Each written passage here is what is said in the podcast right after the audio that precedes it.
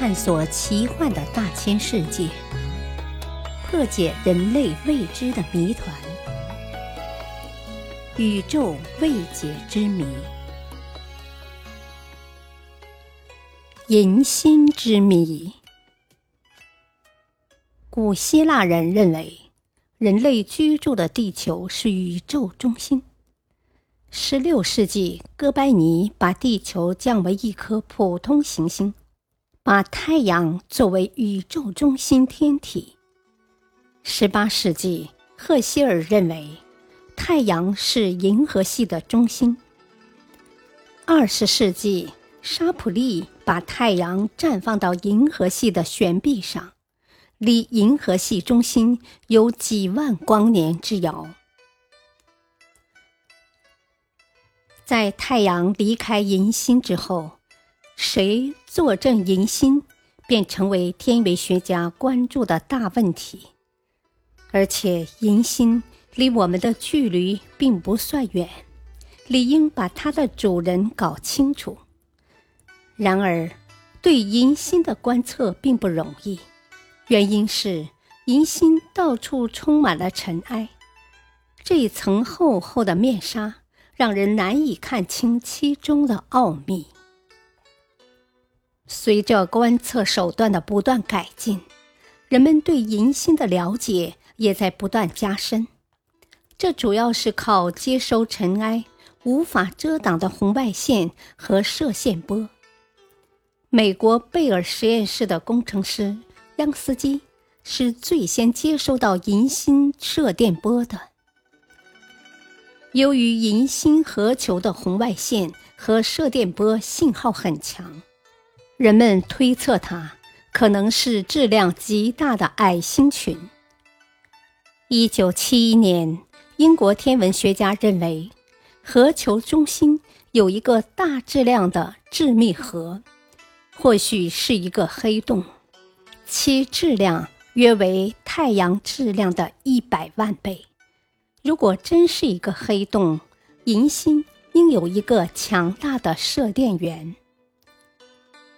二十世纪八十年代，美国天文学家探测到，以每秒两百千米的速度围绕银星运动的气体流，它离银星越远，速度越慢。他们估计这是银星黑洞影响的结果。另一些美国天文学家也宣布探测到银星的射电源，这一结果说明银星可能真是一个黑洞。苏联的一些天文学家则认为，证明银星是黑洞的证据还不够充足。